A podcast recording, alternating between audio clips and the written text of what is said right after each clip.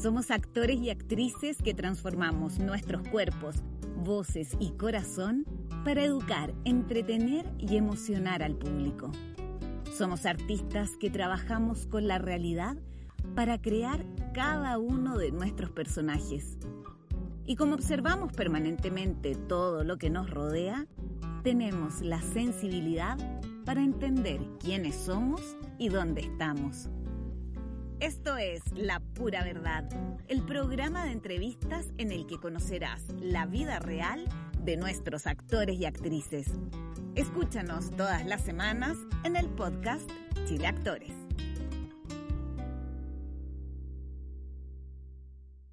Sean todos bienvenidos, estamos en un nuevo capítulo de La Pura Verdad y estoy con una mujer hermosa, talentosa, que llegó a, a, ser actriz tal vez de una forma más inesperada, no fue tal vez su foco en un principio, pero sí lo tuvo siempre presente y tenemos a una talentosa premiada por sus pares y está con nosotros Antonia Gissen. Hola, Anto, ¿cómo hola? Hola, querida, muy bien, ¿y tú? Muy bien, muy contenta de tenerte aquí en este espacio de la pura verdad para Chile Actores. Y mm, sabemos que estás en Alemania en este momento. Sí, estoy viviendo en Alemania. Ya voy a, mm, a cumplir, en diciembre cumplo un año si es que mido desde el momento en que yo llegué de manera más como definitiva, porque en verdad nos movimos acá con mi familia el 15 de julio del 2019.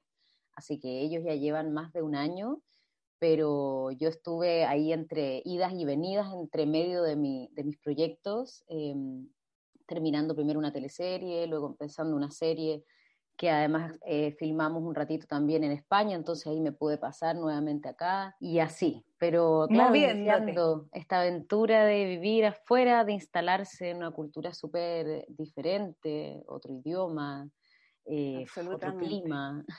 Oye, Anto, pero te quería decir una cosa porque en este minuto, claro, estás viviendo afuera, pero, pero acá en nuestro país está todo pasando. Entonces te quería preguntar si fuiste a votar no fui a votar y con el dolor de mi alma eh, porque tuve coronavirus y ese día yo eh, finalizaba mi cuarentena, mi cuarentena que además acá te fiscalizan, ¿no? Eh, ah. Como que si Alemania, si bien ahora está teniendo un lockdown nuevamente, mm. em, mucho contagio, etcétera, igual es un país que dentro de todo logra sostener la crisis, o sea, eh, no colapsa el sistema de salud, etcétera. Eh, tiene esa habilidad. Eh, bueno, tiene otra economía, etcétera. Pero bueno, dentro de todas esas cosas, una de las, de las cosas que funcionan es porque tienen figuras estatales que van haciendo seguimiento a la gente. Eh, pasas un registro, la gente es bastante obediente también. Entonces, yo entregué coronavirus y de hecho yo le escribí al consulado chileno diciéndole, yo termino mi cuarentena ese día, ¿es posible que vaya? Y me dijeron, lo lamento mucho, no. No, porque en el fondo se te levanta la cuarentena, o sea, termina ese día, pero al otro día tú puedes salir. Claro. Y te llegan a ver, es un parte, es una, es una multa grande. No, no, bueno, y además que también tiene que ver con un tema de, responsabilidad, como de, seguir las normas, que, que, lata no, pero, que te tocó, pero... Imagínate para mí, o sea, como que además he estado súper como involucrada, bueno, en general, eh, me asumo a mí misma como una persona hiper politizada, históricamente, mm. familiarmente, eh, me interesa eh, la política, eh, me interesa también las cosas que se están replanteando con esta posibilidad de una, de una nueva constitución, ¿no? Escrita por el pueblo. Entonces, como que tenía muchas ganas efectivamente de ir a participar porque independiente de si ganaba un voto más o un voto menos, me parecía mm. que era un acto simbólico sumamente importante y, y sobre todo hacerlo a distancia. O sea, como yo me viví una parte del estallido social en Chile, eh, hasta diciembre que me tuve que venir, eh, pero me lo viví súper a concho. Yo en ese periodo estaba full grabando, pero como mi familia estaba acá, tenía mucho tiempo también, entonces como que grababa y de grabar, literalmente yo me iba a, como a la ducha porque vivía en Vicuña Maquena con Curicó. Justo estaba, viviendo en la ah, casa de una amiga actriz que vive ahí y era en el epicentro de todo Absoluto. Entonces me iba a la ducha y me iba a la calle. me iba a grabar a la ducha, a la calle. Participando full. Entonces participé mucho, eh, fue interesante eso, me pude sacar las ganas también, pude ir como a, a, vivenciar lo que me parece que es tan importante vivenciar esos procesos, sobre todo porque son eh, hitos muy, mm, muy ansiógenos, ¿no? Como muy mm. angustiosos. Entonces, creo que la única manera de ir a aplacarlos es vivirlos, como que pasen mm. por el cuerpo, eh, ir a ver la calle más allá de quedarse con las noticias, porque la, la noticia angustiaba mucho. O sea, imagínate para la gente que estaba a distancia, por ejemplo, mi pareja, acá mirando todo esto, er, no, no podía creer y, y eso sí que es rudo, pero entonces yo lo viví y después me pude venir acá y, y de alguna y transmitirles a ellos lo, que, lo que de verdad estaba claro. pasando. Y sin entrar en ese pánico también, sino que decir como, mm. ah, yo ya conozco eso, entonces ya. Mm. Eh, pero claro, para mí era importante votar y no pude votar, pero ya está. Pero sí me dediqué a hacer mucha difusión y cosas que me parecían importantes como aporte ciudadano. Absolutamente. Oye, ¿Y tú qué dices que vienes también como de una familia politizada, que, para ti es importante? ¿Cómo fue tu infancia? Como si nos, vamos para atrás. ¿Qué dirías tú así? ¿Cómo, viviste tu infancia? ¿En qué minuto eh, sientes esos pasos como políticos tal vez? Mi infancia, em, bueno, cuando digo que soy una persona que me siento politizada, no eh, particularmente, bueno, porque creo que todo es político. El otro día teníamos mm. esa discusión con mucha gente, de la gente que se dice llamar a sí misma como apolítico y que yo lo encontraba que era... no se puede. Que no se puede, que no tiene, o sea, ser persona, eh, ¿no? Es algo mm. constitutivo, ¿no? Las, las, elecciones, las cosas que uno come, las cosas que uno elige, las cosas de, de quién se enamora, ya también es un acto político, entonces, em, porque están atravesados con ideas, ¿no? Porque, mm. en fin, pero bueno, más allá de eso, yo igual no soy una persona que milite en partidos políticos, etcétera. A lo mejor, mi padre a lo mejor lo hubiese deseado, no, pero no, ya nos ha dicho que no, pero mi padre tiene cinco hijos, yo soy la más pequeña del primer matrimonio de mi papá, de ahí, somos tres, y después mi padre con eh, Paulina, su chica, tuvieron otros dos, a la Valentina y al Pablo. Son mi hermano chicos, pero bueno, ya mm. son... El más chico tiene 16. Y, sí, mm, Claro, y, ninguno de nosotros somos sumamente críticos, sumamente participativos, pero no, no participamos mm. militando oficialmente. Mi padre sí, mi papá fue mm, vicepresidente de la FECH en la, ahí en la Chile, en, ingeniería. Eh, siempre, eh, durante mucho tiempo militó en el Partido Socialista, después se salió porque en general también mi papá es alguien bastante extremo también, o sea, es mm. como alguien que cada vez eh, le ha parecido que los partidos políticos se han ido como manoseando, se han vuelto muy corruptos y él sostiene mm. una mirada sumamente tajante, a ratos mucho más de lo que yo, como que, em, no, e-, él, es más, él es más extremo en, lo mm. político y en muchas decisiones. O sea, yo crecí con un papá que no le trabaja, decidió en un momento no trabajarle más a empresas privadas, eh, no compra nada que sea de Coca-Cola, de la empresa Coca-Cola, eh, casi no ocupa el auto por contaminación, eh, sumamente dedicado como al, al ambientalismo y, o sea, sigue como que, como que va con sus ideas a todo, a tope. Sí, pero desde un lugar también sumamente comunitario, porque no es esta nueva como generación media New Rich, como de mm. gente como, eh, como cuica, eh, ecologista, pero que en el fondo bien poco hacen a nivel como interno de mm. cambios que realmente sean ecológicos. Mi papá mm. es como muy extremo, entonces está bien, vive de una manera y elige cosas que a mí me parecen sumamente admirables, pero que, yo muchas veces no puedo llevar a cabo. O sea, no, Como seguirle el ritmo. No, mm, o sea, mm. y eso fue que yo creo que una decisión que todos en algún momento tomamos medio inconsciente, todos mis hermanos un poco también son así. Por eso mm. va un poco el chiste de, de que, claro, quizás mi padre hubiese deseado tener hijos como que participaran en políticas, que armaran grupos, partidos, como eh, no somos eso, pero, pero, pero somos súper participativos desde otros espacios. Eh, creo que somos bastante leales al reflejo un poco también de las nuevas generaciones. Justamente eso es lo que pasó y lo que se develó ahora con todo el movimiento mm. social en Chile, que en el fondo somos generaciones súper despolitizadas, ¿no?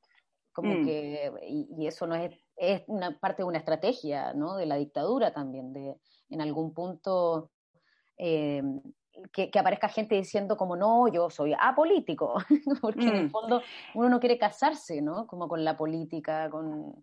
Hay, hay un cierto recelo porque no nos acomodan las categorías existentes. Entonces somos puras generaciones diciendo como, no, yo no estoy ni ahí con la política, y en verdad nos dimos cuenta que sí estábamos súper ahí con la política, lo que pasa es que no con la manera que hasta ahora se ha hecho política, que es un poco lo que está pasando con el sí, Con los, y, con los, y con los políticos, que finalmente están, están, se ha manoseado tanto eh, las ideas y finalmente están con, con, lo que les conviene, más que con, en realidad con, con, cuál, cuál, es el foco, que finalmente es la gente.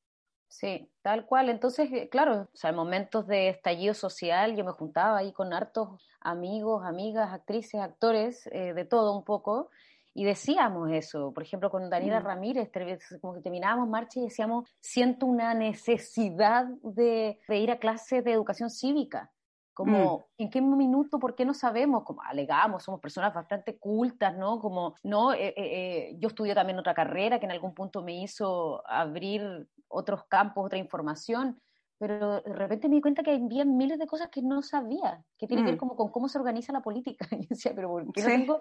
Y me di cuenta que, claro, porque los colegios no tienen esas clases, porque no es algo que esté asequible como al pueblo, así como de manera básica. Es como saber, ¿no? Eh, la región. Sí. Lo mismo, ¿cachai? Absolutamente. Eh, entonces, claro, de repente dijimos y, identificamos que teníamos deseo real por pertenecer, inclusive como eh, diciendo como chuta, y partidos políticos es que me encantaría en algún punto militar, como ser parte de una organización que piensa y desarrolla ideas, eh, en fin, ahora, más allá, que, tampoco me interesa como el, tema necesariamente de los partidos políticos, pero dije como qué bonito que somos varias generaciones además, porque no, mm. distintas edades digo, pero que decíamos, chuta, que es necesario y tengo ganas como tengo ganas de entender más, ¿no? Para poder decidir, en fin. Bueno, yo, yo, creo, yo creo que ahora con, con las elecciones que tuvimos, se vio reflejado eso, la participación, cómo mm. creció la participación de la gente al ir a votar, que antes realmente era como, ay, como ese desgano, ese, ay, ¿para qué?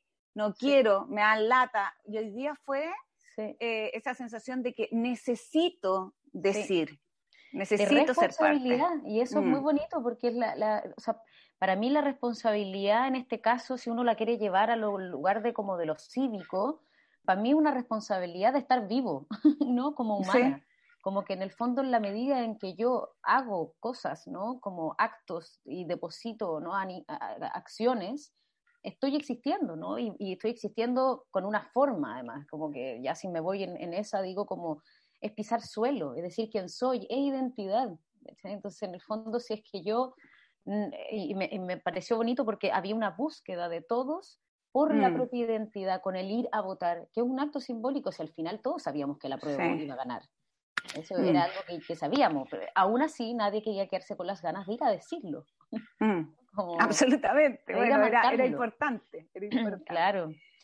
Y eso con, bueno, mi infancia, eso, soy, somos cinco hermanos eh, y, claro, y todos, bueno, yo crecí con mis padres juntos hasta mis dos años, no crecí tanto tiempo con, con ellos juntos y son una fusión bien particular y que yo creo que es una fusión que es la que me hace ser también como soy, eh, bueno, indudablemente, pero mi papá, este, como em, Eduardo se llama, él estudió eh, ingeniería en electricidad eh, y, viene de una familia no particularmente como con dinero, pero muy culta, em, con mucho acceso a mucha información, con dos abuelos míos que ambos estudiaron, ambos no trabajaban eh, en,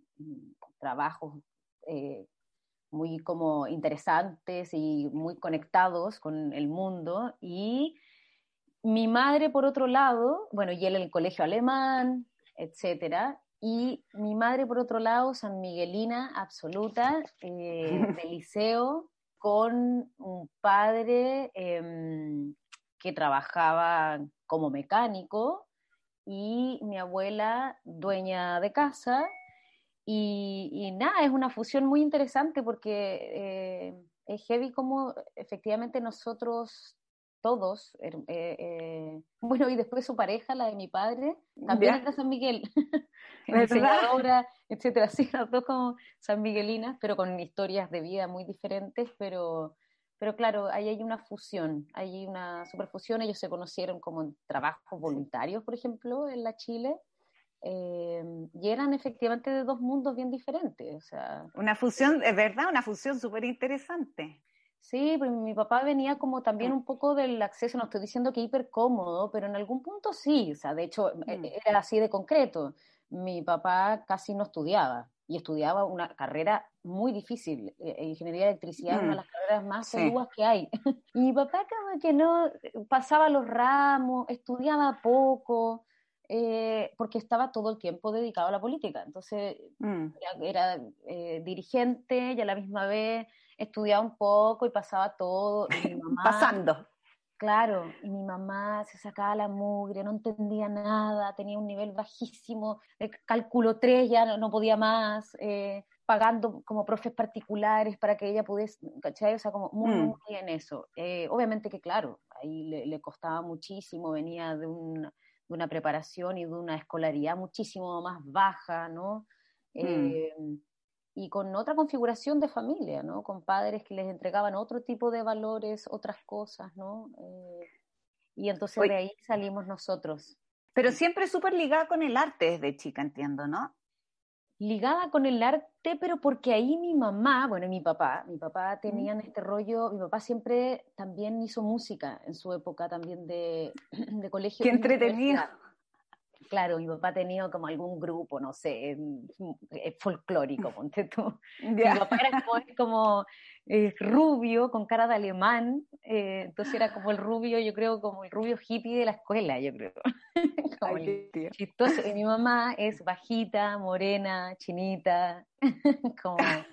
Eh, en fin, de ahí, de ahí salimos nosotros. Y vinculados con el arte porque ellos, o sea, si bien mi mamá venía como de una familia eh, muchísimo más preocupada la sobrevivencia, ¿no? Como mm. tienen que estudiar, tienen que ser eh, alguien en esta vida, ¿no? Con ese tipo de discurso. Mi padre más con los discursos del tipo hay que ser feliz, hay que, ¿no? Eh, trabajar, pero además feliz. Claro y todas esas cosas, ¿no? Como hay que desarrollarse, que tiene que ver con los accesos, ¿no? A la información, a un montón de cosas. Pero a pesar de eso, mi madre viene también de una, una noción, yo no sé qué, qué, en qué minuto eh, eso se, se, insertó en ella o en su infancia, pero mi mamá siempre nos inculcó estar tomando talleres eh, mm. desde muy, muy, muy chicos, como que algo en los que ellos invirtieron dinero era en tenernos siempre en talleres como extraprogramáticos más allá del colegio. ¿Y, en, eh, y, en, ese minuto ya, ya, ponte, tú hiciste algún taller de teatro, ¿en algún minuto nació ese...? la actuación no, la actuación nunca, hasta que yo llego a hacer este curso con Moira, porque Moira me invitaba, me decía, ¿querés ir a hacer un casting? Y yo le decía, no, yo estoy feliz estudiando como mi, psicología, que estaba en ah. ese minuto, estaba como en segundo año. Pero ¿cómo conociste a, la Moira? ¿Por qué ella te invitaba a, hacer este taller? ¿Cómo porque llegaste ahí? Porque igual, claro, en el fondo lo que ahí yéndonos para atrás, efectivamente siempre estuve vinculada con las artes escénicas, mm. ¿no? Como fui al latino, primero a ese colegio, Latinoamericano de Integración, eh, luego eh, del latino me cambié a la Altamira, otro colegio súper em, eh, artístico, o sea, tenía salas de danza, o sea, como eh, anfiteatro, eh, un espacio de entrenamiento de trapecio y tela, eh, talleres de circo, muros de escalada. ¡Ay, qué increíble! es, claro, es, un colegio maravilloso para desarrollarse y para tener como esa oportunidad, de, o sea, tanto así, que se presenta tanto la Altamira como un colegio muy autónomo, casi, tiene un sistema casi medio universitario, es como que mm. yo, por ejemplo, desde primer año, o sea, desde primero medio, yo presentaba eh, como cartas escritas, como de proyectos, de que yo quería ser bailarina, entonces que mm. yo necesitaba tener más horas de entrenamiento porque ese era mi proyecto de vida. Mm. Y te la compraban. o sea, si uno era un buen alumno, te decían, sí, perfecto, le damos permiso. Y yo, por ejemplo, me salía de clases de inglés y de química, las cambiaba por horas de danza.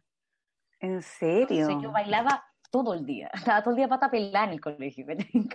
Qué entretenido. Claro, hacía afro, eh, hacía danza contemporánea, eh, de, todo. Y, me, sumaba a los electivos de los otros cursos porque era mi preparación, porque yo quería ser bailarina. Ahora me arrepiento porque maldito el día en que el inglés es muy importante. Eso que uno le dicen cuando es chico, tiene que tomárselo en serio. Es muy, inglés, importante. Ahora que vivo afuera o sea, eh, es un mundo como te abre todo. Te, abre puertas. Sí, sí acá hay gente que no estudia mm. nada, nada, nada, que no estudió nada, que no sabe nada, mm. pero sabe idiomas. Y sabéis que lo logran. Se Trabajan en mm. cosas, pues no sé qué, pues tú, eh, listo, tenéis la vida resuelta. claro. Así que, claro, y de la Altamira, en el fondo yo tenía muchos amigos eh, actores, que de hecho ahora son actores. Perfecto estaba el, el, hijo Juan Falcón, que es el Leo, con ellos yo hacía obras, eh, pero siempre yo ligada al lugar de la danza. Perfecto. Y la cosa es que yo, como igual ligada al, al mundo de las artes escénicas, mi pareja es bailarín eh, también, eh, tenía como amigos, por ende, o sea, amigos, mis grandes amigos en verdad son actores o actrices o bailarines, bailarinas de hecho, en psicología no tenía como grupo de amigos, era como, tenía grupos de estudio, mi vida universitaria, pero las fiestas, etcétera, eran con todos estos amigos. pero espérate, es que sabéis que nos saltamos un pedazo importante de tu vida, que es que cuando estabas en el colegio fuiste mamá. Y eso yo creo marca un, en la vida obviamente marca un antes y un después, el ser mamá, pero además, tú fuiste, bueno, mamá en el colegio, fuiste mamá a los 18, ¿no? Sí. ¿Cómo fue Ese, ese, ese proceso? Porque, por, por, varias razones te quiero preguntar. Una, por, porque, porque erais chica. Tomar la decisión, me gustaría saber si en, en tu cabeza en algún minuto pasó la opción de abortar o no abortar, cómo fue tomado en tu familia, porque es un proceso importante. Y es una decisión súper importante. Sí, pues y fue una decisión, porque además yo siento que, hay dos momentos dentro de los embarazos, ¿no? Como, eh, si es que se tiene, digo, pero efectivamente lo mío se instaló como un cagazo, no era algo planificado, claramente, ¿no? Eh, a pesar de que, fue, que era mi pareja, no fue como el cabro cualquiera, no, mm. era mi pareja. Tú llevabas ahí harto tiempo pololeando. Sí, o sea, tampoco tanto, pero sí, para la edad, etcétera. Yo dos años y, y mm. después apareció Mateo, nuestro nene. Pero claro, efectivamente, ya llevábamos un rato, eh, esto no fue algo planificado, sin embargo, ok, ahí hay una cosa que podríamos llamar, fue un error, Mm. Pero después hay un momento en el que uno puede decidir, y en el caso nuestro, familiarmente, por ambas partes, estaba sumamente permitido de, no tenerlo, de un aborto. Mm. Eh, es más, era lo que se deseaba familiarmente, eh, que fue, yo creo que, yo diría que ese fue el proceso también un poco más rudo, en el que yo comencé a tener ganas de tener al Mateo, no me pregunte, yo no creo en el instinto maternal, pero sí creo que hay una cosa química, ¿no? Ahí las hormonas hacen para un lado como para lo otro, pero, pero mm. yo, o sea, si tú me preguntas, yo no había sentido nunca ese nivel de certeza en mi vida, pero porque yo creo que me, está, que, me pegaba algo químico, insisto, o sea, como mm. me sentía con un nivel de tranquilidad, como de... Al principio no lo iba a tener, efectivamente, eh, porque no estaba dentro de mis planes. Yo, eh, como te decía, iba a estudiar danza, pero justo ese año a mí me cambió. Yo dije yo quiero estudiar psicología. Y yo mm. estaba haciendo la mitad de los, tenía la mitad de los trámites hechos para irme a estudiar a la UBA, eh, en la Universidad de Buenos Aires. en, Buenos Aires. Claro, psicología.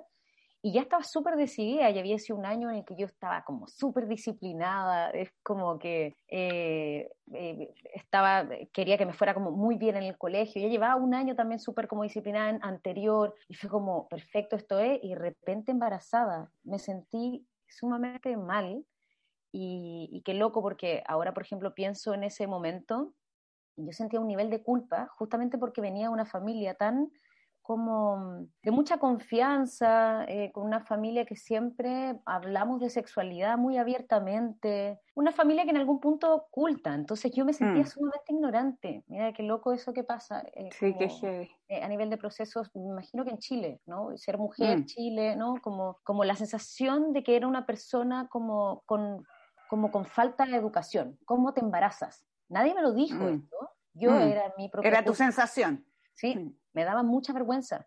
Cómo iba en cuarto medio, tenía la familia que tenía, tenía de la información que tenía y estaba embarazada. Entonces, para mí era, estuvo un periodo así breve, como mm. de mucho latigazo, como de mm. esto no puede ser, como yo, culpa, culpa, culpa. Y después lo que me empieza a pasar, como una cosa de los días, por eso digo que breve, porque tenía que elegir, tenía que decidir. Claro, tomar decisiones. Claro, lo tengo o no lo tengo. Y a mí se me instala al comienzo como, esto no está dentro de mis planes, yo no voy a tener al Mateo. Mm. Pasaron los días y tenía ganas y estaba tranquila y me sentía poderosa, poderosísima, no sé qué me pasó, como... Qué, qué maravilla. y ahí dije, quiero tenerlo, quiero tenerlo, pero me daba mucha vergüenza porque decía, ¿qué argumento de peso puedo dar para decir que yo me siento capaz de traer a una persona al mundo? O sea, como... Mm. Entonces hubo un periodo en el que mi mamá era como, pero ¿qué pasa, hija? ¿Sientes nervio? Pero es que yo me voy a juntar con un médico, el médico me va a explicar todo para que no sientas susto, para informarse, porque mi mamá en mm. un momento me dijo, la Antonia, o sea, pensaba que yo no hablaba, no comunicaba algo concreto por miedo al mm. aborto. Y yo, en mm. verdad, no me daba nada de miedo. A mí lo que me pasaba era que, en el fondo, tenía ganas, no me atrevía a decirlo. Entonces...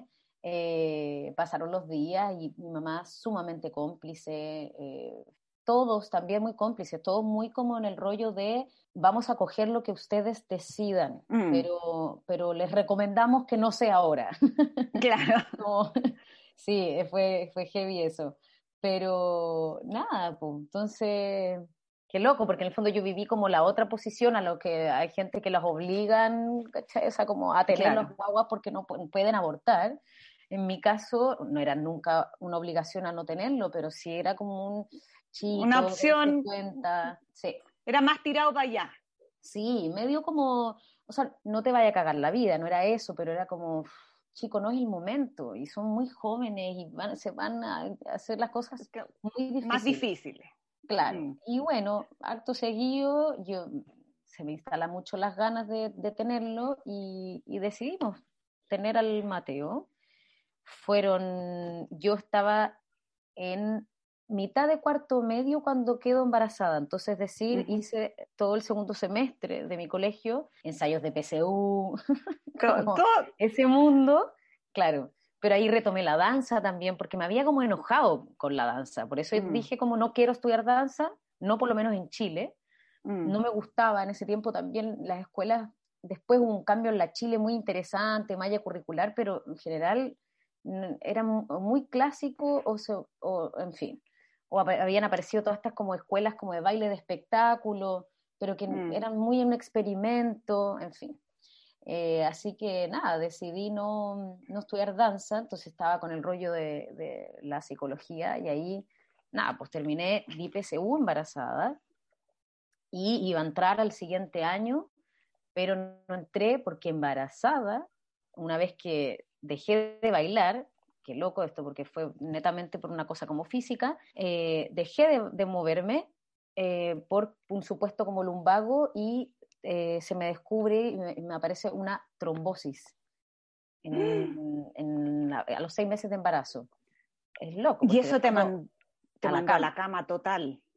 A la cama y hospitalizada fue súper rudo, porque entonces eh, yo como no, yo sola, yo voy a mantener a mi hijo, vamos a tenerlo por salud pública para no pedirles plata a nuestros papás y la cuestión como todo hiperautónomo y de repente, ¡paf! así, a la cama, a la cama, con urgencia, con no sé qué, con, con, peligro de que si es que yo me movía y eso se me iba al corazón, me podía morir.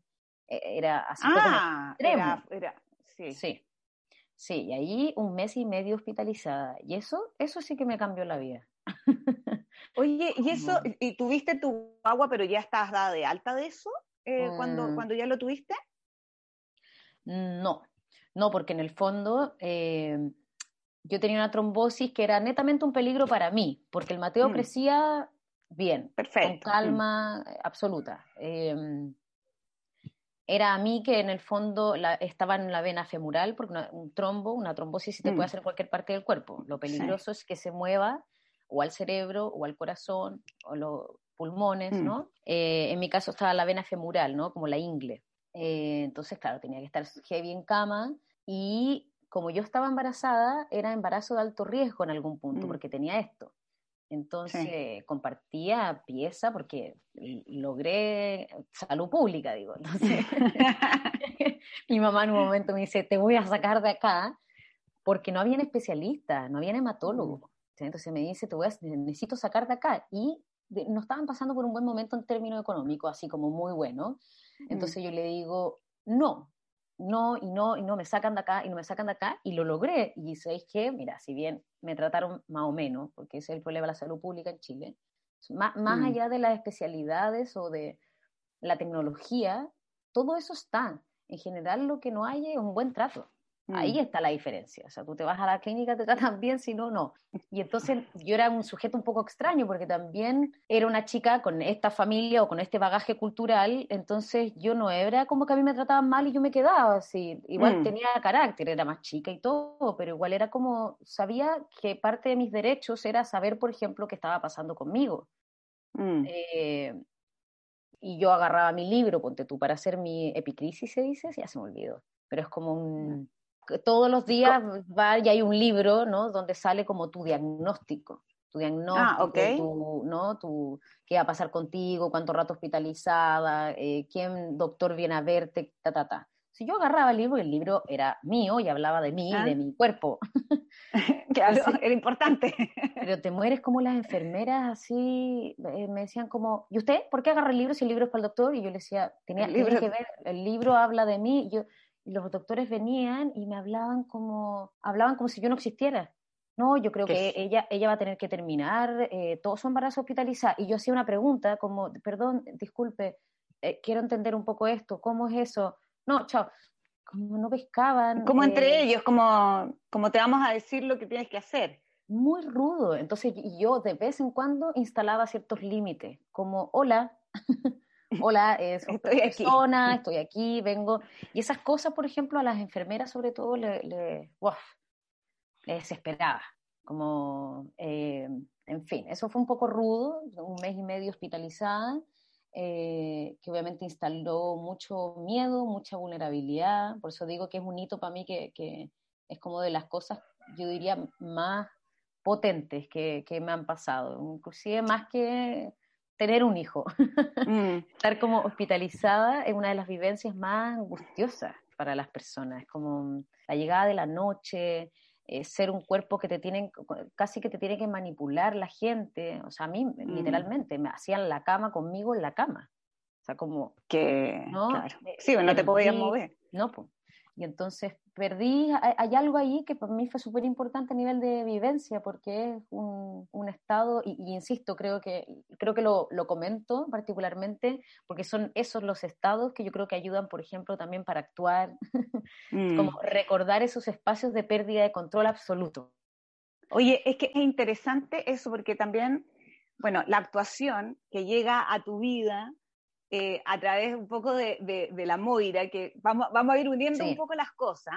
Eso. Eh, hay, hay, hay, hartas cosas, porque ponte, tú, tú tienes vivencias súper importantes, como por ejemplo la maternidad, eh, tomar la decisión, hacerte cargo, pasas esta enfermedad, pero estudias psicología. La psicología también es súper importante para, para los actores para poder como entender la psicología de los personajes. Pero tienes todas estas vivencias también, tu padre, tu madre, y, llega, y llega Moira Miller y te dice, participa, por favor, del taller de actuación que tenía en Mega, ¿no? Sí, sí, en ese momento ya Moira no estaba en TVN, estaba en Mega haciendo este, este taller. Este. Ya, y tú dices, ok. Sí, porque la Moira, como que yo creo que nos topamos un par de veces en fiesta, en las que mm. yo llegué, no sé qué, yo bailaba, y yo estaba en esa. Entonces, como, hola, y ahí además la Moira, em, después yo entendí que ya sabía ella un poco de mi existencia, mm. porque eh, eran muy amigos con Werner Giesen, que es mi tío. Y Werner ah.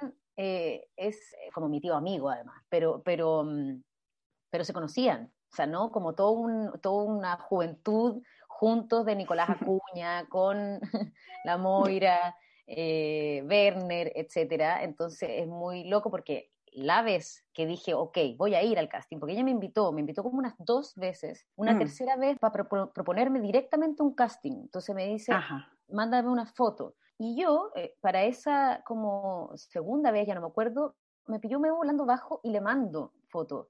Y obviamente me quedé, ¿qué estoy haciendo? No sé qué, esto no es parte de mi proyecto de vida, es que yo estoy estudiando psicología y estoy feliz, yo nunca he actuado, no, no sé qué. Ya me despierto en la mañana y le digo, Moira, no, no, no, me arrepiento, no, es que no quiero, en verdad, no. Antonia, ¿qué te importa? Como, muy Moira, muy Moira, como, después vemos, déjame proponerte y después vemos. Y yo, no, no, no. Ya, ok, no, efectivamente. No mandó la foto, la Moira, etcétera. Y, esta, y la tercera vez, perdón, porque esa fue la segunda. ¿Eh? Y la tercera vez ella me, me, me, llama para el casting para entrar a ese taller. Mm. Y, y, ahí sí que me pilló volando bajo, porque yo estaba en un año universitario en el que, como yo me cambié de escuela, yo hice dos años primero en una escuela y luego hice una admisión especial y me cambié a otra que me gustaba más. Eh, y cuando me cambié no me convalidaron todos los ramos de la carrera, porque mm. parte del reglamento. Entonces estaba en un año, en un semestre particularmente muy fome, porque era como investigación cuantitativa 2, como que tenía que repetir unos ramos que ya había hecho, que ya como que ya. Y que te dan ya. Claro, y que además no requerían de, mucha, de mucho estudio, no eran ramos complejos, eh, casi que inclusive no tenían admisión, no me pedían eh, asistencia completa, etc. Y que ya los había hecho. Ella me llama y me propone para esto, y yo le digo, ya, bueno, ya, voy a ir al casting. Pero yo nunca me había aprendido ni siquiera un texto, nunca. En, todo, en el colegio, si yo no hice teatro, yo hacía danza. Ah. Entonces, eh, nada, me acuerdo que había una, estaba Carmen Zavala, no sé si la conocen. Una sí. Y Carmen, me acuerdo que estaba ella ayudando para el casting. Ya me acuerdo que, cuál fue la frase, pero me hizo, parece que me dijo como pasemos letra. Mm. Algo así. No sé si ¿Sí? texto pasemos letra, ¿no? Me dijo pasemos letra, eso. Pasemos letra y yo la quedo mirando y digo como, ¿qué? Porque no entendía que era eso, O sea, ese toque digo de no haber sido alguien que estudiaba textos, ¿cachai? ¿Qué le digo? Me dice, pasamos la letra. Yo le digo, no, la escena. Y yo le digo, ah, ok, ya. ya como chuta.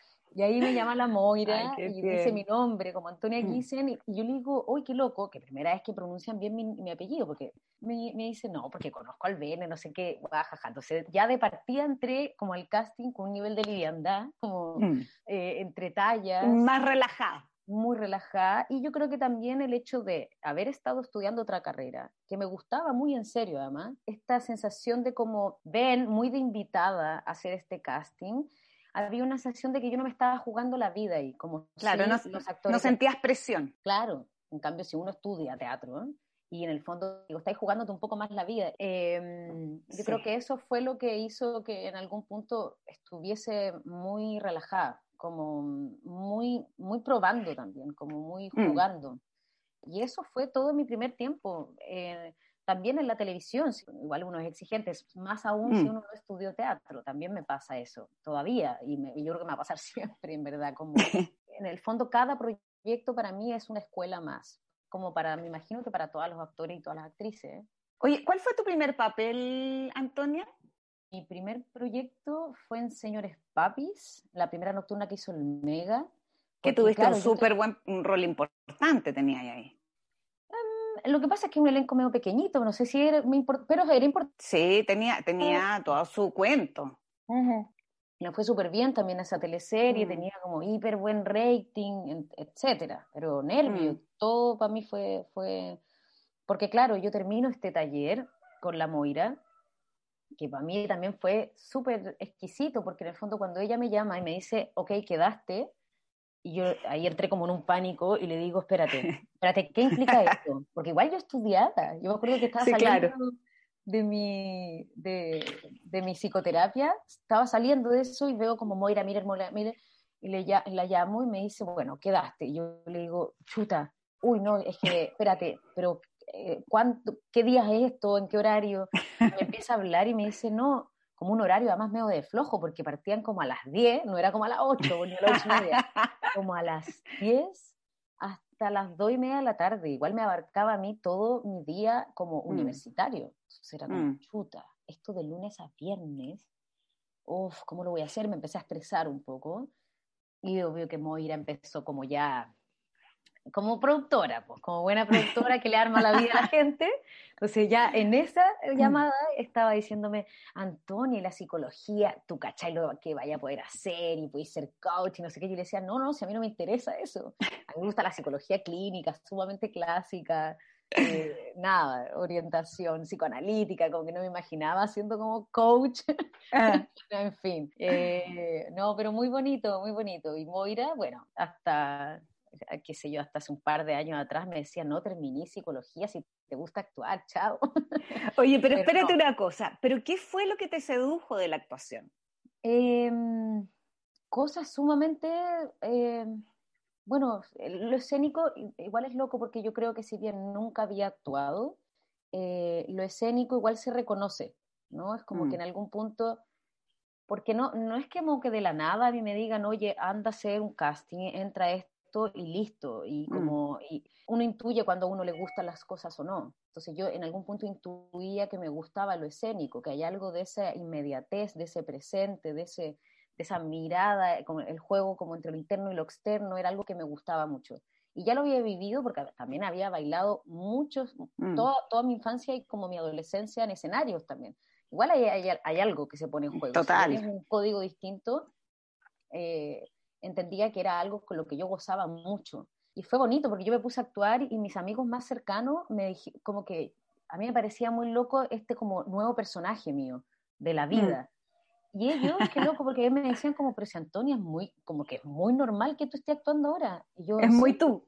Sí, como, y, y eso para mí fue súper importante, que me lo, fue algo que me lo, que me lo mostraron personas cercanas como Antonio no nos parece nada de raro, de hecho, como todo lo contrario, es como casi que quizás el otro es, es casi que es más tú que, que, que la psicóloga. Claro, que sí, totalmente. Y...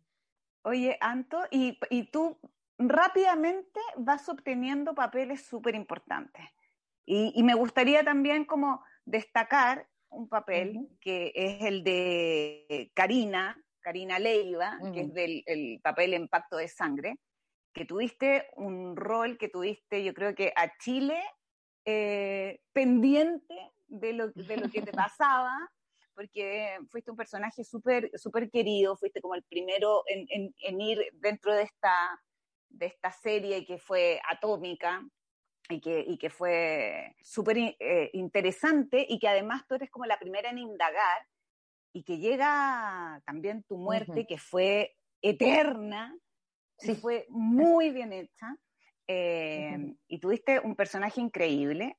Y además que se te, dio el reconocimiento finalmente como de todos tus pares, que para ti fue súper importante. Entonces me gustaría que nos contaras un poquito de eso. Sí, a ver, el personaje de Karina es loco porque yo creo que se quiere más por su muerte. Algo que pasa, ¿no? En los personajes de la vida, ¿no? Como, mm. como uno los valora una vez que también desaparecen, ¿no? Que ya no están. Mm. Claro, como que en algún punto em, el personaje de Karina todo el tiempo era querido, pero tampoco era tan importante, según yo. En el fondo lo que lo marca como un hito es que, oh bueno, sí, lo que pasa es que era un personaje con capas. Yo, yo creo que yo me perdí y yo no me acuerdo mucho qué es lo que yo elaboré. Sin embargo, cuando tomo distancia, digo como, qué entretenido era Karina, porque realmente mm. creo que logré hacer como a ver, yo, sobre todo que no estudié teatro, tengo escenas buenas y tengo escenas muy malas. no, no, como todas las personas en la vida que efectivamente sí, pasa eso. Uno tiene buenos días y días malos, Dios, Siempre. en fin.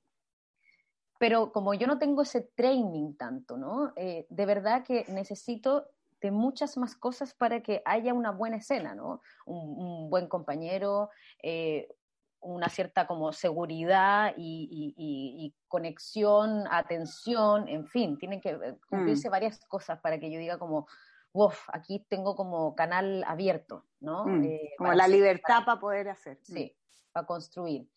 Y efectivamente con Karina yo creo que lo que hubo eh, es eso, un equipo además increíble que a mí me hizo poder jugar, ¿no? Como que mm. se me permitió jugar. Si bien tenía, eh, eh, yo construí un personaje súper chiquitito, como que Karina era un personaje que hablaba así, todo muy, muy cinematográfico en algún punto, y, y a la misma vez después también era, era sexy, mm. tenía, podía tener esas capas, ¿no? Como una chica que en algún punto cuidaba de su familia, ¿no? Eh, muy como, ¿no? Referentes muy de una, de una, chica como esforzada, ¿no? Como pero criteriosa, con carácter, pero también bajo perfil.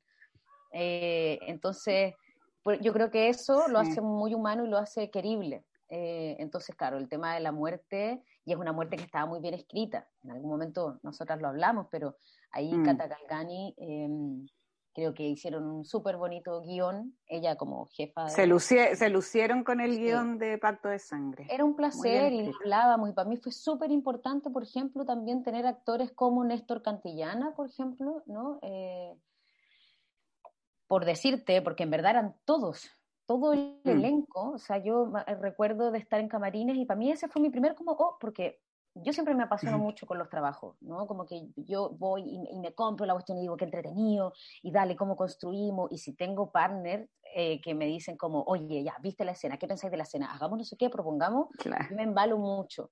Pero eso no suele pasar tampoco, ¿no? Mm. Y, en el mundo de la televisión también hay mucha gente que ya lleva harto rato y que a lo mejor a veces le da lata y que le da lata tomar solo tan en serio, ¿no? Como que, o, o se lo toma muy en serio, pero quizás discursivamente no tienen ese lugar como, em, no sé cómo decirlo, pero como hiperpropositivos, como que ya, ah. igual es la, ah, igual es la tele, como que está, estaba haciendo en la tele. Entonces, eh, le quitan un cierto romanticismo que para mí es súper necesario tenerlo en todos los formatos, en todo lo que, hago. Pues, rico. Mm. Como que lo necesito. Y teníamos una generación de, tú estaba Rodrigo Walker, Walker, sí. Ajá, sí. Que era, que era muy así también, el Rodri, que yo lo quiero un montón. Entonces llegábamos y era como, oye, la escena, dale, pasemos letra, oye, no, pero es que a mí no me gusta esto, yo no haría esto, ya, perfecto. Entonces íbamos como con propuesta.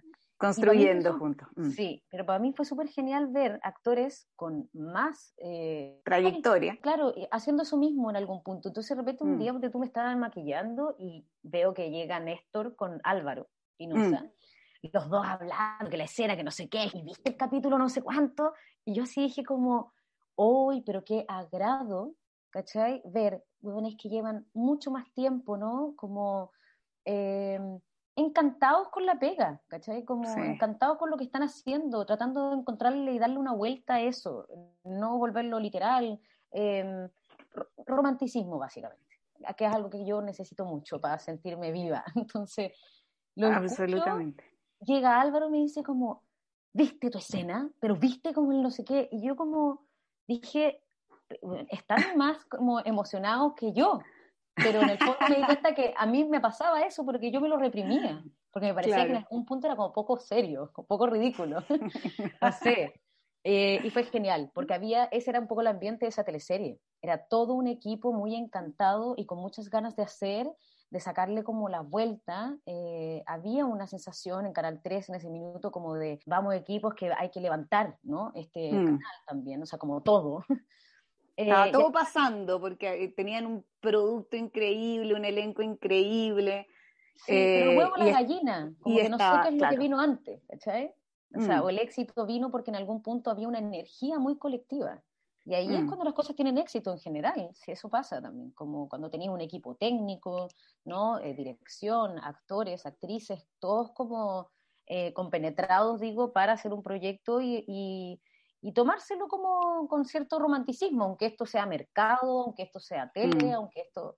Entonces fue súper genial eso. Yo creo que ahí es como se vio plasmado también, ¿no? Y, bueno, y Karina, y yo me permití ese día, eh, grabamos dos días mi, mi, mi muerte, todas de mm. corrida, ta, ta, ta, ta, ta, ta. no, sí. sí, sí, sí. Muy potente.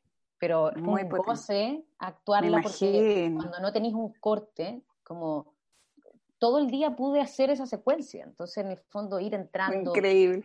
Ir cachando que había un deterioro físico perfecto, pero luego no. Entonces, mm. eso muy, muy entretenido. También a mí me gustan mucho las escenas que implican eh, ingresar al lugar de la actuación desde el cuerpo también. Es mm. verdad que uno siempre puede hacerlo, siempre el cuerpo está, pero, pero cuando requieren de mayor, ¿no? Como eh, desgaste o mayor acción, eh, obviamente que se te hace más fácil, pues uno se entrega nomás, perdí como... Y eso fue muy, muy, muy grato. Así que bonito, y como eso también se premió, yo no me lo esperaba, para nada, no... Sí, por rico recibir eso, eso de tus pares. Es maravilloso. Oye, Anto, también seguir un poco, ahora estáis en una serie que es La Jauría, bueno, ya se, que, ya se dio, y que, y que también tuvo así como súper buenas críticas, y con un tema muy interesante también, muy duro. ¿Cómo, ¿Cómo fue esa participación tuya ahí? Sí, a mí, mira, la, la jauría me impresionó más de lo que yo me imaginé, eh, como que tuve una grata eh, impresión. Em, porque al principio yo leía el guion, habían cosas que, algunas no me gustaban tanto, otras me gustaban harto, eh, pero tenía unas ciertas como mm, aprensiones muy particulares, porque le, temía un poquito, le tenía un poco de, miedo al mundo, ponte tú, del movimiento feminista, eh, como a cómo se iba a retratar este mundo, ¿no? De, mm. como de alta alcurnia, ¿no? me daba mucho nervio porque también, bueno, es la temática de hoy en día, ¿no? El movimiento feminista es sumamente mundialmente en este minuto. Entonces yo mm. decía, wow, meterse con cosas que en este minuto están en un punto álgido, en un punto además de mucho cambio, generando mm. cosas, teniendo un impacto social muy importante además, que nervio manosearlo y que esto sea una mala manera, ¿no?, de mostrarlo, o que sea un, un espacio donde hagamos eh, objeto, ¿no? Eh, o algo vendible, una temática que es sumamente importante, que exista. Entonces, tenía un poco de nervio eh, de cómo se iba a retratar eso, sin embargo, nosotros tuvimos la oportunidad de verla antes porque Amazon nos las pasó para poder dar entrevistas, etcétera, y luego, antes de que se estrenara. Y la verdad es que me la devoré, como que sentí mucho orgullo por la haber participado. Sí, y por la producción chilena, como que si bien le faltan muchas cosas, si bien en algún punto eh, creo que mm, todo podría ser mejor también, pero me parece tan admirable que investigando en este formato y en este código policial, punto uno, ¿no? El género mm. policial no es fácil. Eh, y, y, y, hay que hacer ese análisis, siento yo, que es más local.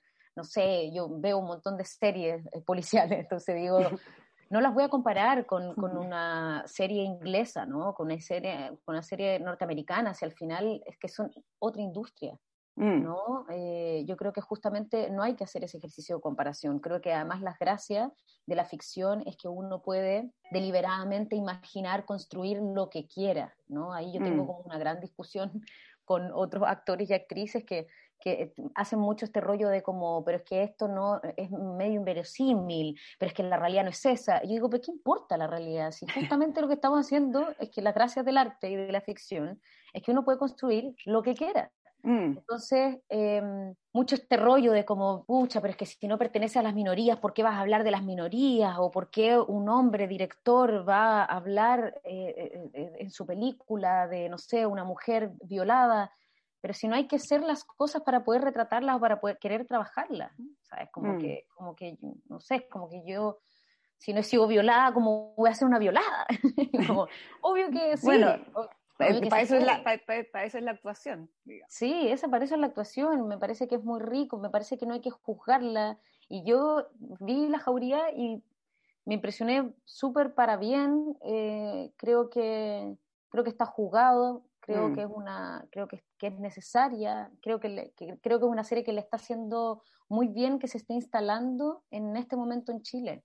Eh, me pareció muy genuino el mundo del movimiento feminista en estas chicas, que yo, mm. insisto, le tenía mucho mm. nervio, dije como, uy, unas cabras como el colegio cuico gritando, y ¿sabéis que no? Y digo, está genial, es muy genuina, les, creo, mm. sí, les creo todo, o sea, son cabras adolescentes, digo, o sea, no adolescentes, ya jóvenes, eh, pero que obvio, pues que hablan desde el lugar en el que pueden hablar. Y básicamente es lo que todos nos pasa, ¿no? Que todos hablamos desde un cierto sesgo, de una cierta biografía. Eh, y me parece que está jugada. Y lo que está más caricaturesco también en algún punto creo que es una propuesta. Una propuesta mm. ideológica, una propuesta estética. Entonces, eh, está bueno. Creo que también se logra ver la mano de directoras, directores y guionistas todos compartidos a nivel de género. Hay hombres y mujeres. Porque hay, porque hay, va, hay, hay, varios em, guionistas, hay varios directores, hombres, mujeres. es interesante eso. Oye, Anto, no nos queda tanto tiempo, pero antes de que nos vayamos tenemos que hablar de Inés del Alma Mía. Eso, sí. Sí. Cuéntame, por favor, esta coproducción eh, de España-Chile. Inés del Alma Mía, bueno, un proyecto, em, yo espero que le vaya bien a Chile, en, Chile, porque en el fondo en España es un tipo de género, ¿no? Es un, estilo que sí pega más en España, ¿no? Como mm. las series de época. Em, también en el fondo habla de la conquista, eh, de Chile. Entonces también es una temática que hoy en día puede ser un poco problemática por todo lo que está sucediendo. Eh, creo que es una, instala algo como una discusión que es bastante álgida. Eh, pero es un proyecto bonito, es un proyecto también que para mí es importante porque nos hizo viajar también un montón. O sea, como en España, Perú, Chile. En Chile estuvimos también en el desierto, volvimos, una full producción, o sea, levantaron mm. set en Laguna Carén, eh, etcétera, y, mm, y, fue también, claro, poder conocer el, el, la industria española, ¿no? Y para muy distinta, muy distinta. Mm, a ver, no, lo que pasa es que, bueno, es una industria, a nivel de producción, sabéis que no particularmente. Eh, en el fondo, España tiene más plata, eso es lo que hay que saber. La industria tiene más dinero y el dinero obviamente hace cambios para miles de cosas. Mm. Sin embargo, a nivel de talento, a nivel de gestión, o sea, yo estoy súper como orgullosa de, de, Chile, como los grandes profesionales que tenemos dentro del área técnica, como gente con, y yo creo que justamente por tener dificultad para hacer, tenemos gente muy aperrada, mm. gente muy buena, porque ha hecho como mucho con muy poco. Y te juro que eso es un gran training, y en términos actorales, eh, se dice harto también de Chile. Como que cuando yo estuve mm. allá en España, etcétera, compartiendo con, con, gente, ¿no? Y bueno, y ahora que vivo en Alemania también se dice mucho, dicen como gente que ha viajado a, Chile y ha ido al teatro o ve cine chileno, eh, les gustan un montón. Encuentran que hay mm. una, como muy buena calidad de actores, así por ejemplo de teatro, como eh, y qué loco, porque en el fondo, claro, han hecho con muy poco. Tienen sonografías que se están cayendo atrás, ¿cachai? Está todo cayendo. claro. como, un papel, así, cartón, ¿cachai? Pero a, pura, a pura creatividad, a puro ingenio. Claro, pero la diferencia es que, claro, en España o los teatros en Francia, en Italia, en Alemania, tienes a un equipo entero diciéndote, dime a qué hora tengo que estar para hacerte la planta de luces. Como Claro, está, todo, está todo armado. Está todo muy armado, tienen presupuesto, en fin. Oye, Anto, cuéntanos un poco de tus próximos proyectos. Bueno, ahora eh, Mood Pandemia vino a paralizarlo todo un poco, como a mm. todo el mundo, eh, pero eh, yo debiese estar grabando La Jauría 2, deberíamos haberla ya grabado. Eh, claramente eso se corrió, pero ahora yo a fines de noviembre ya parto a Chile a filmar, ellos parten ahora muy prontito. me voy a grabar la segunda temporada de La Jauría y eso me quedo ahí por, por algunos meses. Y la verdad es que ahora no tengo nada concreto con, con, con Chile ni con nada, la verdad, pero mm. en el fondo, eh, bueno, me sobrevendí y me invitaron a postular un montón de proyectos para el próximo año fundar, que me imagino que lo, la gente está con mucho tiempo encerrada y además con mucha necesidad de fondos, mm. ¿no? De plata. Entonces hay mucha gente postulando. Eh, digo, porque no es casual, se, necesita generar. Mm. Porque hay mucho, por ende la competencia yo creo que va a estar muy brava, muy difícil. Mm. Pero bueno, y ahí, claro, hay un par de proyectitos que sería interesante que, que salieran, eh, de cine, de serie. Eh, son varios, así estoy como en ocho. pero como sabemos, puede que no salga ninguno también. Bueno. Eh, pero, pero ahí hay un par de proyectos que me dan muchas, muchas ganas de tomarlo. Eh, hay, hay, un par que particularmente me, me, parecería muy especial hacerlo, sería muy genial. Y nada, aquí estoy con con conversaciones, cerré hace poquito con una representante en España, eh, entonces... ¡Qué buena! La idea es como, era eso un poco, esperar que mm. se estrenara Inés del Alma Mía, porque se estrenó en Amazon Prime Video de España, pero además ahora se estrenó en televisión abierta de España. Entonces eso hace que también llegue a más gente. Por supuesto. ¿Y cómo ha eh, sido la recepción? Eh, al parecer súper buena. Están, la están dando en la 1, que así se llama, es como, eh, como decirte el 7 sí, sí, sí. TVN. Eh, claro, la 1, que es, al parecer, yo, esto es lo que me han explicado, es un canal de televisión abierta, pero claro, pero no es, no es el mega en este minuto, no, no, mm. es, un, un, canal que se ve así demasiado, pero para lo que se ve, me han dicho que han tenido súper buena recepción y que están teniendo súper buen rating. Em, y claro, y eso ha sido genial porque he estado en conversaciones, bueno, cerré ahora trato con una representante, estoy súper contenta porque tenía ganas de trabajar con una mujer mm. Sumamente criteriosa, es bien genial. Eh, así que nada, moviendo ahí como un par de proyectos, siendo, acá se estila mucho, más del, en Chile ya se hace también, pero los self mm. que son casting eh, grabados en tu mm. casa, bueno, lo hacen mucho, mucho, sobre todo en Europa, porque en el fondo no le vas a pagar un viaje a alguien claro, para ir a hacer solo un casting, pero como hay plata y hay industria, tú haces el self-tape, pero ellos consideran que, por ejemplo, si vas a un callback, que está segunda como instancia, ahí sí viajas. Muchas veces te pagan el pasaje, todo, mm. como es, es, parte de la producción, de las gestiones, y es Europa, entonces es pequeño, mm. entonces ir a, ir a Italia, por ejemplo, es cerca. No es, no es tanto.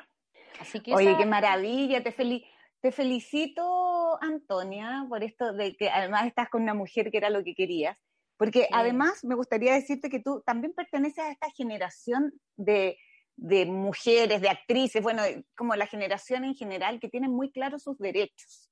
Entonces, que también hay algo ahí importante, yo creo, en este vínculo con esta representante, que es súper importante tener ciertas cosas claras, que no se manipulen a como estábamos acostumbrados eh, y, está bueno que vaya abriendo industria, más industria para Chile, también van apareciendo estos nuevos conceptos. O sea, por ejemplo, bueno, en Chile también tengo mi representante, trabajo ahí con Jorge, em, pero por ejemplo, Jorge es como el representante, hay un par más, mm. pero y entonces pasa que a uno le da un poco de pudor. Yo al principio cuando me llamó Jorge para trabajar con él, yo dije como, un representante, ¿por qué voy a tener representantes? Y además particularmente yo creo que porque no vengo del mundo del teatro, de la mm. escuela, en general nunca he tenido mucho pudor como con sentarme a negociar. Me parece mm. que es parte de la pega, que uno tiene que saber quién es uno y cuál es su propio límite. Em, mm. Y uno tiene que saber dónde cobrar y dónde no cobrar también. Porque en el fondo la industria, una cosa es la televisión, otra cosa es el cine independiente, otra cosa es trabajar con tu amigo, otra cosa es, en fin, ¿no? Como hay que saber cómo ubicarse y en relación a eso poner las cartas sobre la mesa y hablarlas sin pudor, como que yo, hasta ese minuto yo, yo lo hacía así, ¿no? Yo, cuando negocié en, en, televisión.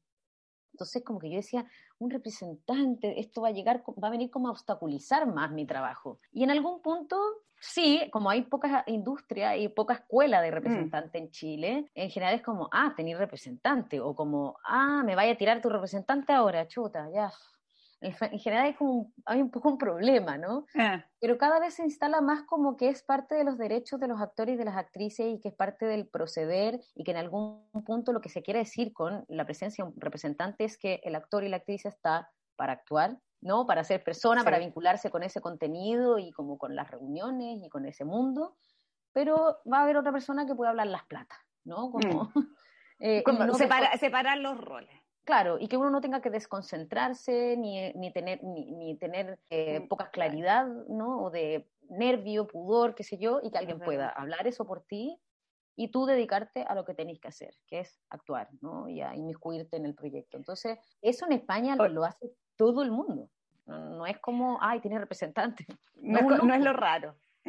Oye, Anto, estamos más que pasadas y estoy, estoy más que feliz de haber tenido esta conversación contigo, súper agradecida.